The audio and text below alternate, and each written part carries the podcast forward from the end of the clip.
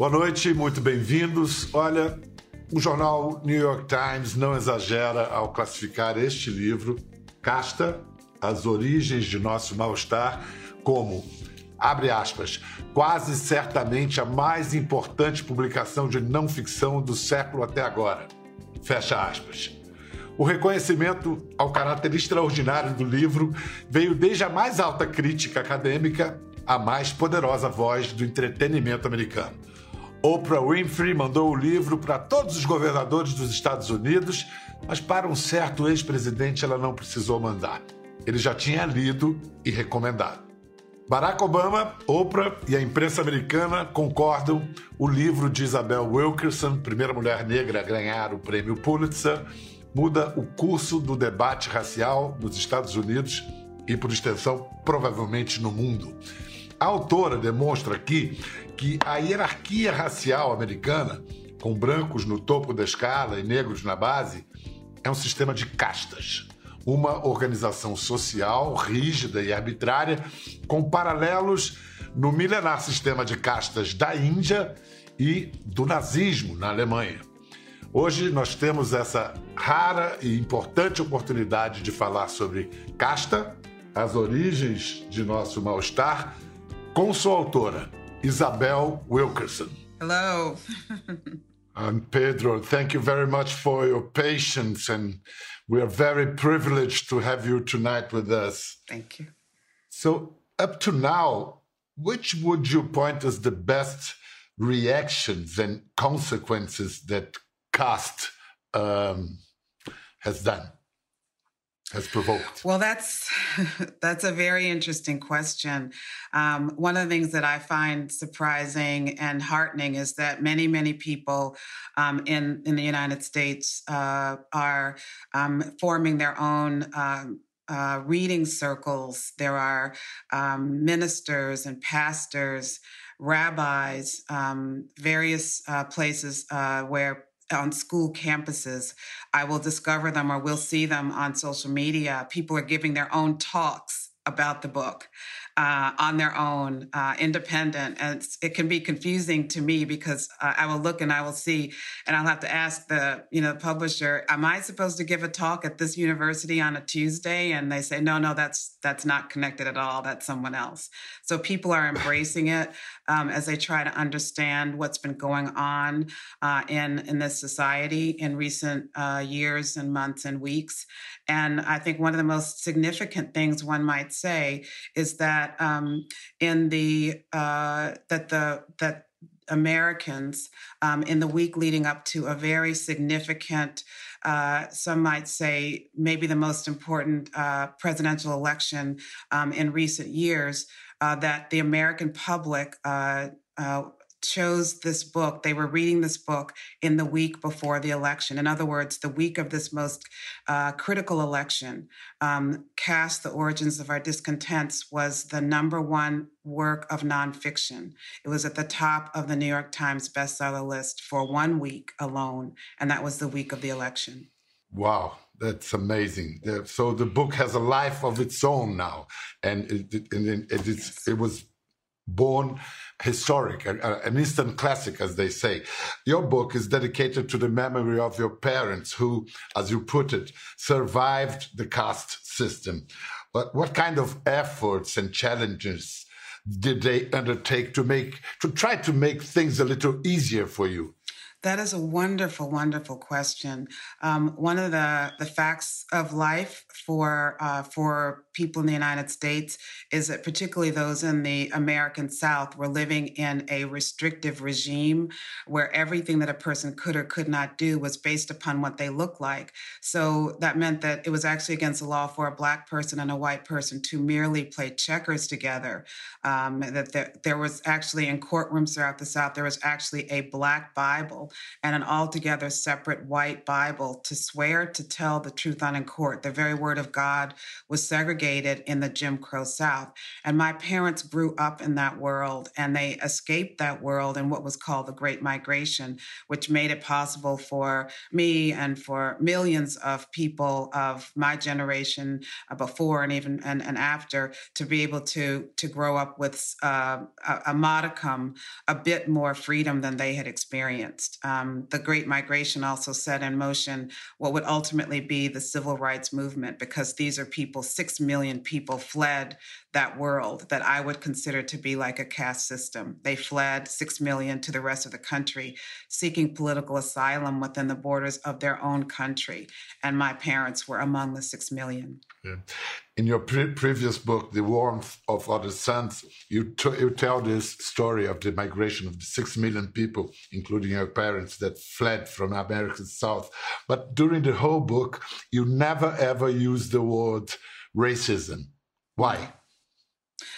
Well, because I was describing a world that was so much more extreme and it was a structure that was not merely about hating someone. It was about creating a world, uh, a hierarchy in which everything that you could and could not do was based upon what you look like or what you perceive to be where your group was positioned in that hierarchy. And, and any breach of that world could literally mean your life. I mean, I think many people around the world are aware of the lynchings that occurred in the Jim Crow South, um, you know, uh, well th- throughout much of the 20th century. And most of those were for some breach of the protocol and the laws and the customs, um, you know, not stepping off the sidewalk fast enough, walking into the wrong door. The biggest uh, uh, reason uh, that was given was for acting like a white person, meaning acting out of one's place. And so the idea of stepping outside of one's place, of being in a rigid system where everything that you could do was based upon what you look like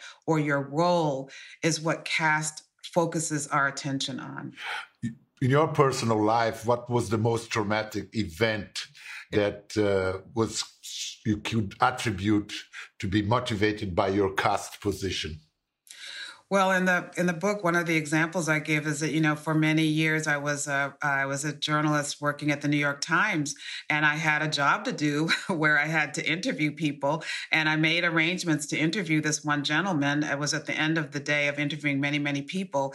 The man wanted very much to be in the paper because he had made arrangements to be. He agreed to be interviewed. I made the arrangement over the phone, but when I got there, um, he, he, wasn't there, and by the time he got there, um, he walked in in very in a hurry. He was very anxious, taking off his coat, and the clerk told me to go up and talk with him.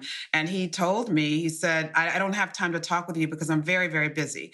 And I said, I think that we're supposed to have the the interview today and he said oh no no no you don't understand i have a very important meeting with a reporter with the new york times and i said i i am with the new york times i i am that reporter and he said well how do i know that and I said, Well, there's no one else here. We had an appointment. Um, this is what we were supposed to do. We should be interviewing now. And he said, Well, I'll need to see some ID. And I, I said, I shouldn't have to show you ID, but uh, I pulled out my driver's license and he, he looked at it and he said, you don't have anything with the New York Times on it. That's what I would need. And it turned out it was the end of the day and I didn't have any more business cards, none of which would have been necessary normally. Um, and he told me, he said, I'm going to have to ask you to leave because the reporter with the New York Times will be here any minute. So I had to leave. Where, where, where was this?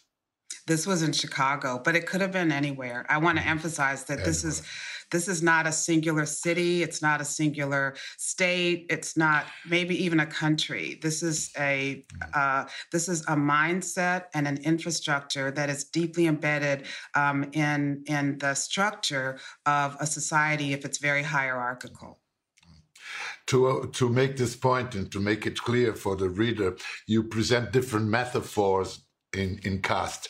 One of yeah. the best ones is the, the one that you, you say, America is an old house. We can never declare the work over. Wind, flood, drought, and human upheavals is better structure that is already fighting whatever flaws were left unattended in the original foundation. Well, on this old building, what is caste and what what is race? That's uh, thank you for asking about that. I thought very long and hard about that metaphor um, because it reminds us that we have inherited this. Nobody alive built the house, but we are responsible for maintaining it, for fixing it, for overhauling it, or whatever it takes. And uh, when you think of caste, caste is the bones, it's the structure, it's what we may not be able to see, but it's what's holding up the hierarchy and the society itself. And race is what is a man made uh, construct that divides up people. And, and very different countries have different ways of dividing up their people. So it's arbitrary where you make the distinction. And that's the skin, that's the that's the outward manifestation. You might say it's the wallpaper that that we put so much attention on the outward manifestation without paying as much attention to the infrastructure that holds the entire building in place. So this is clear the, the difference between caste and race, but yeah. can't can't the word caste mean social class? Social class, for instance. Well, when we think about class that's the you know in the con in the construct of what i'm describing here the metaphor class would be the clothing. If you're an individual you know you have the bones you have the skin and then you have the clothing the accent the education the bearing how one carries oneself. We have control over that ultimately and you can theoretically transcend one's class. It takes a lot of hard work but you can do that and i say that if you can act your way out of it it's class if you cannot act your way out of it, then it's caste. Um, you show the similarities between the American society and the Indian caste systems, the oldest known caste system still yeah. that still rules in India. And you tell about when Martin Luther King went to India to meet, meet, Mahatma Gandhi, and he was taken by surprise because he was announced as an untouchable, yes. as a, a Dalit. Uh, how did he react to it, and how do you yourself relate to that Dalit condition? Yes. Well, when he was in India in 1959 and he went to visit the school and he was introduced as a as an untouchable, he said, "Let me." The principal said, "I want to introduce you to a fellow untouchable from the United States." Dr. King was very uh, peeved by that. He bristled at that designation. He didn't see himself uh, in that way at all. He was actually greeted as a visiting dignitary and had dinner with the prime minister. He didn't see himself in that way at all. But then he thought about it. Uh, he thought about what was then 20 million uh, Black people in the United States that he was advocating on their behalf. And he said to himself, um, these are people who were being uh, excluded from the body politic, politic, excluded from being able to vote, um, you know, held in a fixed place, and their efforts to be recognized as citizens was being meet, met with tremendous uh, hostility and violence, even. And so he thought to himself, and he said, "I am an untouchable, and um, every black person in the United States is an untouchable too." So he became aware of the connection because those who knew caste best those people in India who were at the very bottom of that hierarchy recognized caste when they saw it and they connected their system of, of hierarchy to that of the United States. So he came to that recognition. You know, I was born in Brazil because my parents had to uh, flee from Germany, from Nazi Germany. And I read a lot about Nazi system, but it was quite a shocking revelation, the 1934 meeting you described, where the Nazis were trying to emulate the, the racist American system to deal with their Jewish population. Uh, did the Nazis find the American model suitable for their purposes? You know, that was one of the stunning uh, discoveries that I made in the process of working on this. We I would never ever have imagined that.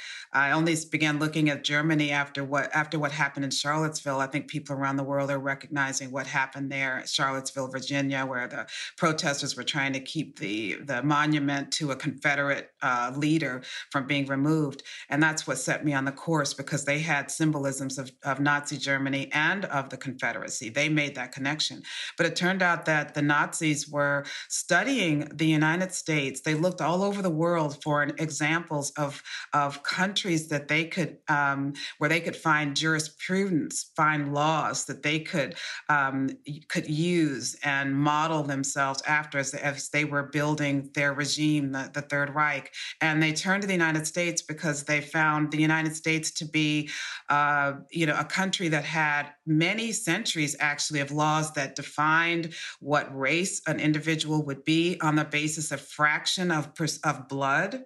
Um, they were the, the United States uh, at that time had extensive laws on who could marry whom, uh, what called anti-miscegenation laws that uh, based on one's race you couldn't marry outside of your race. The majority of the of each of the states the majority of the country had laws that were in place until the 1960s, actually. And so the Nazis looked all over the world for jurisprudence, but they were particularly looking for uh, countries where um, the, the country that had managed to do this division of its of its population and restrictions on its population, but to also maintain a a, um, a sterling reputation on the world stage. So they were looking at many, many uh, ways that the United States had managed to subjugate and divide its people legally. Um, they, were looking at the laws as they were contemplating what would ultimately become the Nuremberg laws. Isabel Wilkerson terminou o livro em abril de 2020. Um mês depois, George Floyd foi assassinado pelo policial Derek Chauvin. Vamos ouvir o discurso do promotor Jerry Blackwell no julgamento. Isn't that complicated uh, in, in what it is you have to decide with respect to the excessive use of force and uh, the issue of causation. In fact, it is so simple that a child could understand it. In fact, a child did understand it when the nine year old girl said, Get off of him. That's how simple it was. Get off of him. You were told, um, for example, that Mr. Floyd died because his heart was too big. You heard that testimony. And now, having seen all the evidence, having heard all the evidence, you know the truth. And the truth of the matter is that the reason George Floyd is dead is because Mr. Chauvin's heart was too small. What, what does this metaphor tell us? Tells us about the psychological effects of the caste system in individuals, black or white individuals.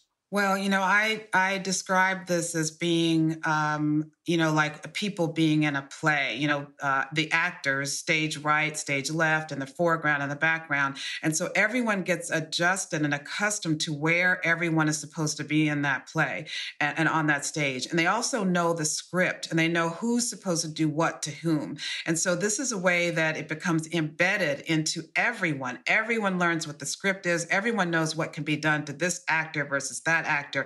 And that's how it gets embedded, not just in the structure of a society society, but in the individuals within that society who are the ones who ultimately are, are upholding that which has been inherited by all. Uh, you conclude that Trump's election after Obama was a clear reaction of the upper castes to, to keep the system working. In this sense, how do you read Biden and Kamala's victory? Uh, where do you see reasons for optimism? Well, that's an interesting thing. You know, my current concern for our country uh, and for humanity, given the circumstances that we're in with coronavirus, the pandemic, is that we have a long way to go. We have, we may have moments of of of um, progress, um, depending upon you know how we see it. I certainly would view the vaccine as a as a moment of, as a sign of progress. But I think that what we've learned in the past year is that um, these are deep seated challenges that we as a species are facing. For those that are a bacterial virus, we can take antibiotics. The doctor gives us, you know, uh, prescribes that to us. And that sometimes people will take it and they start feeling better the first two or three days and they say, oh, I don't need to take it for the, I don't need to take the full 30 days. I feel fine now. I feel better. Why do I need to take it every day? Uh, why do I need to take the full course? But if you don't take the full course, then it means that you're not getting to the root of the problem and you're not vanquishing it. And, and that is the, the peril I think that we face now um, with the with the signs of movement in a different direction, um, turning a corner, you know, on m- many levels in a society.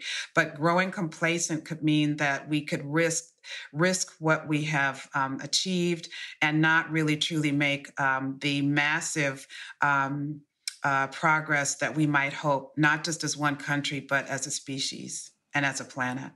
Talking about America, projections show that in 2042, white people will no longer be the majority in the country. In your book, you pose a question Will the United States adhere to its belief in majority rule if the majority does not look as it has throughout history? What is your guess? I don't predict the future. I, I can only say that um, without intervention, and awareness, um, we would be, you know, that this is a country that will be facing something that it has never faced in its entire history. Um, this is a configuration of having one majority, one group in the majority uh, for all of its history. I believe that what we saw on January 6th, the insurrection on January 6th, where people were feeling so uh, desperate to actually almost climb the walls and to, um, you know, to uh, uh go into uh, the you know United States Capitol to climb the walls to disrupt this democracy itself is an indicator of of what um, you know uh, we could be facing going forward because there's a tremendous amount of what I call the, the origins of our discontent and and so unless it is really uh, um, reconciled and addressed directly, then um, it is uncertain what the future may hold. O ano passado, depois da morte de George Floyd, o Conversa promoveu um debate sobre questões raciais no Brasil e um cineasta americano baseado no Brasil, que vive aqui, David Wilson, comparou a questão racial nos Estados Unidos com a do Brasil. The other thing that I think that a lot of black Americans are, are would, would love to have and love to be in a position of is having 56% of the population, right? We're only 14% in the United States. Uh, once black Brazilians and, and black Brazilians understand that they have the voting majority, they can change if they understand and, and fully understand that this is happening to them because they are black and that they must begin to mobilize with other black folks in Brazil to figure out how they create plans for themselves and to change this. Well, during a long time uh, here in Brazil, there was the false idea persisted the idea that we were a racial democracy. Uh, what, what, what do you, because we, we never had official segregation. We are a very miscegenated country. What do you know about race issues in Brazil? Well, I'm aware that there was much more intermarriage um, in Brazil than there was in the United States. Um, obviously, as I said, it was illegal um, in much of the United States until 1967. So that shows you how recently it is. I'm also aware that there was um, and actually an encouragement of intermarriage in order to what my understanding is to whiten the population. So I think that there are parallels, but as as the clip indicated, one of the great distinctions um, uh, is that um, Brazil has a much, much larger um, population of people of what in the United States many people call people of color, people who are black um, or mixed race people. Um, the United States is a, has a very different structure. Black people, African Americans, are a very small proportion of the country, and yet their experiences have been central to the founding of the country because the country was built on um, enslavement. Um, many of the uh, characteristics and political uh, uh, features of the country, for example, the electoral college that confounds people around the, the world. You know, how is it that you could have the majority of the population of the vote going one way, but then that person doesn't win? And that's a feature of the electoral college, which grew out of enslavement, where the enslavers, the, the states that had a high slave uh, population, wanted to have this uh, have um, power or control or influence over who would be president. So that's how the Electoral College came to be. So you can see that slavery as an institution that involved um, the, the ancestors of just 14% of the population was a driving force in so much of the country's history. I mean, the, the Civil War was over the right to maintain um, slavery, to maintain, to keep this minority of people enslaved. So it, it really reaches far into our current era. And this is what we're still trying to reconcile as a country. Whether we choose to acknowledge it or not, that is, that is what's underneath so much of this. E o livro vai ser adaptado para o cinema por Ava DuVernay, diretora de Selma e a 13ª Emenda. What can you tell us about the director Ava DuVernay approach to it? Well, I can only say that Ava DuVernay is one of the um, the most brilliant and um, rising stars, if not, she's already a star in Hollywood, and she's known for taking on really difficult topics and um, you know, and converting them into art that reaches to the hearts and minds of so many people. Um, so she, this is, if anyone can can um, make this into a um, a brilliant and I would say very likely gorgeous and um, you know thought provoking film for everyone, it would be Ava DuVernay. Yeah, I, I must agree with you. Well, yeah. uh, last but not least, uh, at the very beginning of your book, you mentioned a famous picture of a, a, powerful image of a Nazi rally in Germany, where only a single man, August Landmesser, a lonely worker, doesn't make the Nazi salute in the middle of the crowd. What is the equivalent an individual can do today as not to conform with a caste system? You know, I think one of the the you know the tragedies of a caste system is that it does not allow people to be who they really are inside. When you think about those uh, cotton fields and rice plantations and sugar plantations and tobacco fields in the United States, for example, and I would say the sugar plantations in Brazil or anywhere else in the world where there's been you know a fixed place for people, you know that was 12 generations of people who did not get the chance to be who they truly were in inside. And so one of the great one of the things that I think an individual can do is to be who they really are, to defy the uh, the assignments that are forced upon people. I also think that when we see injustice, when we see someone who has been who is suffering, I, I, believe that as a as a species, we are called upon to stand up to the degree that we can in our sphere of influence, whatever it may be, in our industries, in our families, wherever it may be, to stand up for what is right and to be that courageous person to say, no, that is that is incorrect. And our societies our species demand it at this moment. You know, we don't know what's going to happen with this virus, for example. It's not going anywhere. It's going to be on our planet, even if we have people uh, vaccinated. And then there could be additional ones, and that they can strengthen and, and threaten us again. This requires us as a, as a species to come together and to recognize that we're all in this together. And that's one way of defying these um, manufactured divisions that are hold, holding us as individuals animals down, but also the entire species. Thank you very, very much, Isabel. Uh, thank you for the conversation and for the amazing, amazing book. All the best. Take care of yourself. Thank you. Casta As Origens de Nosso Mal-Estar, um livro que vem trazer uma discussão importante para os Estados Unidos e, como disse a autora, para a espécie humana. Até a próxima.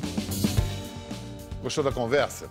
No Globoplay você pode acompanhar e também ver as imagens de tudo que rolou. Até lá!